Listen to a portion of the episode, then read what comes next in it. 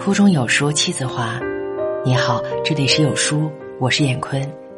今天为您朗读王朔。梦想，最好把它挂在嘴边上。我发现自己唱歌很好听，是在一个萧瑟的黄昏。我走在下班回家的路上，走过一个地下通道时，我突然感觉很累，有些眩晕。于是靠边坐了下来。对面的墙上有一张很大的广告画，画面是碧海蓝天的海岛景色，真美啊！我盯着那幅画，浮想联翩，嘴里不禁哼起了一首很喜欢的歌儿。我要带你到处去飞翔，走遍世界各地去观赏，没有烦恼。没有那悲伤，自由自在，身心多开朗。突然，有个人弯腰在我身前放了十元钱，我一下子懵了，没有反应过来，呆呆的看着他。他拍了拍我的肩膀，说道：“哥们儿，唱的不错，挺你。”我已记不清他的模样。只记得他的笑容很温暖。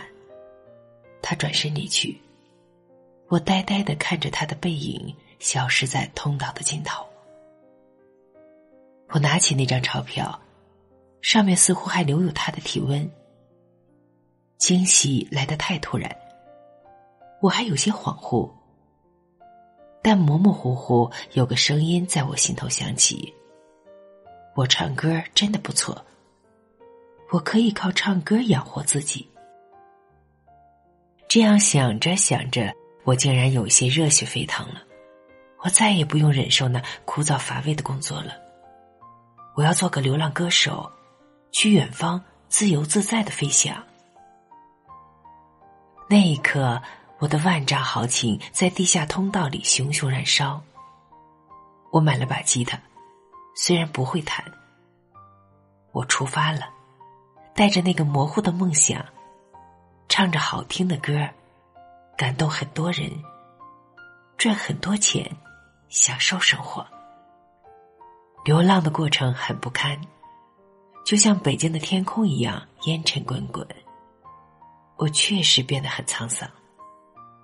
残酷的现实让我明白，能给钱的人都是菩萨转世，能给十元钱的人。是佛祖在生。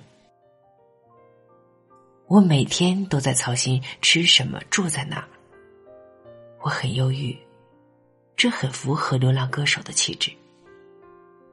我也曾试图去酒吧唱歌，那儿给的钱比较多，可他们说我身上的味儿太大，正常地球人都接受不了。后来，我最大的梦想是。有一个带网络、带电脑的免费的房间，有一个干净的带热水器的厕所，当然，最重要的是免费供应一日三餐，而且有鱼有肉有酒。每个孤寂难当的夜里，我都会想起这个梦。这时候，我总算明白了梦想的作用。就是当我躺在冰冷的水泥地上饥寒交迫时，它可以让我感觉好受点儿，不用为我感到伤悲。命运再次告诉我们：有梦想就会有奇迹，不管你的梦想再怎么卑微。有一天，有一个人找到了我，他说要让我参加一个电视节目——歌唱梦想秀。此时。我很庆幸自己有唱歌的天赋，而不是其他，例如跳舞、写作、弹琴什么的。电视节目制作人是这么告诉我的。他真的是个好人，他的笑容很温暖，很温暖。他让我讲讲自己的经历，听完后他撇了撇嘴，认为过于平淡。他提示道。你就没有什么特殊经历吗？比如为了唱歌呕心沥血、抛肝扒肺，比如有个姑娘抛弃一切与你海角天涯，比如受过非人的待遇，备受蹂躏。我看着他，努力的回想，终究还是迷茫，说道：“没有啊，就是经常为吃饭睡觉操心。我已经一个多月没洗澡了，这个行不行？”他顿了顿，缓慢、略带迟疑的问道：“那你的父母有没有什么不幸的事情？”“没有，他们活得很好。”那你的七大姑八大姨们呢？我埋头仔细想了想，道：“我三姨去年死于癌症。”他有点兴奋，忙问：“那他跟你关系如何？对你的歌唱事业有没有影响？”我苦恼的叹道：“唉，我就在三岁时见过他一面，那时候我刚学会打酱油。”他看着我。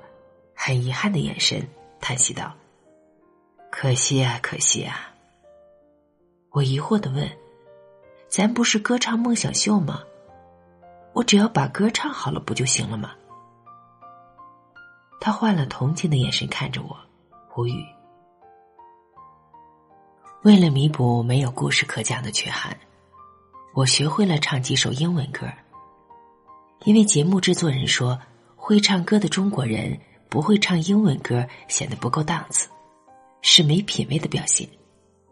所以，虽然我的英语很烂，但我还是用中文标注法学会了几首英文歌。可能确实我有唱歌的天赋，很多人听过后都称赞我唱出了伦敦郊区的味儿。好了，我已经做好所有的准备，斗志昂扬。但是节目制作人拦住了我，说还差一点包装。我对自己流浪歌手的形象还是很自信的，多自然多正常啊，何必再包装？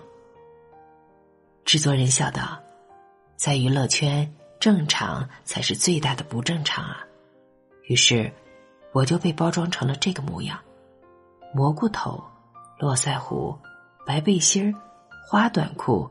再加一双人字拖。制作人还告诉了我一个娱乐圈的黄金法则：不求最帅，但求最怪。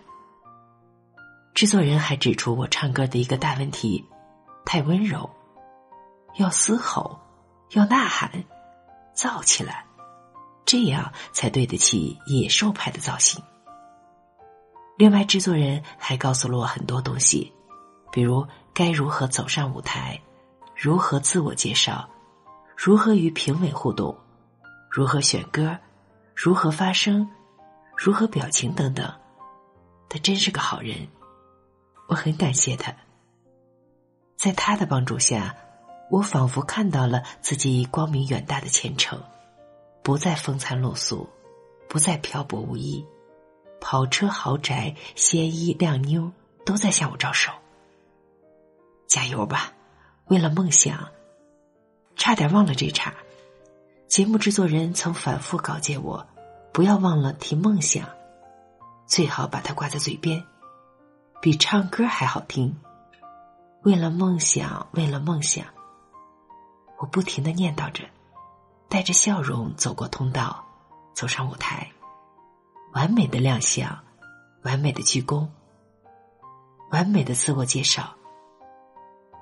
完美的话筒，完美的前奏响起，然后完美的，靠！我他妈的怎么不会唱歌了？好了，文章分享完了，祝您拥有美好的一天，再见。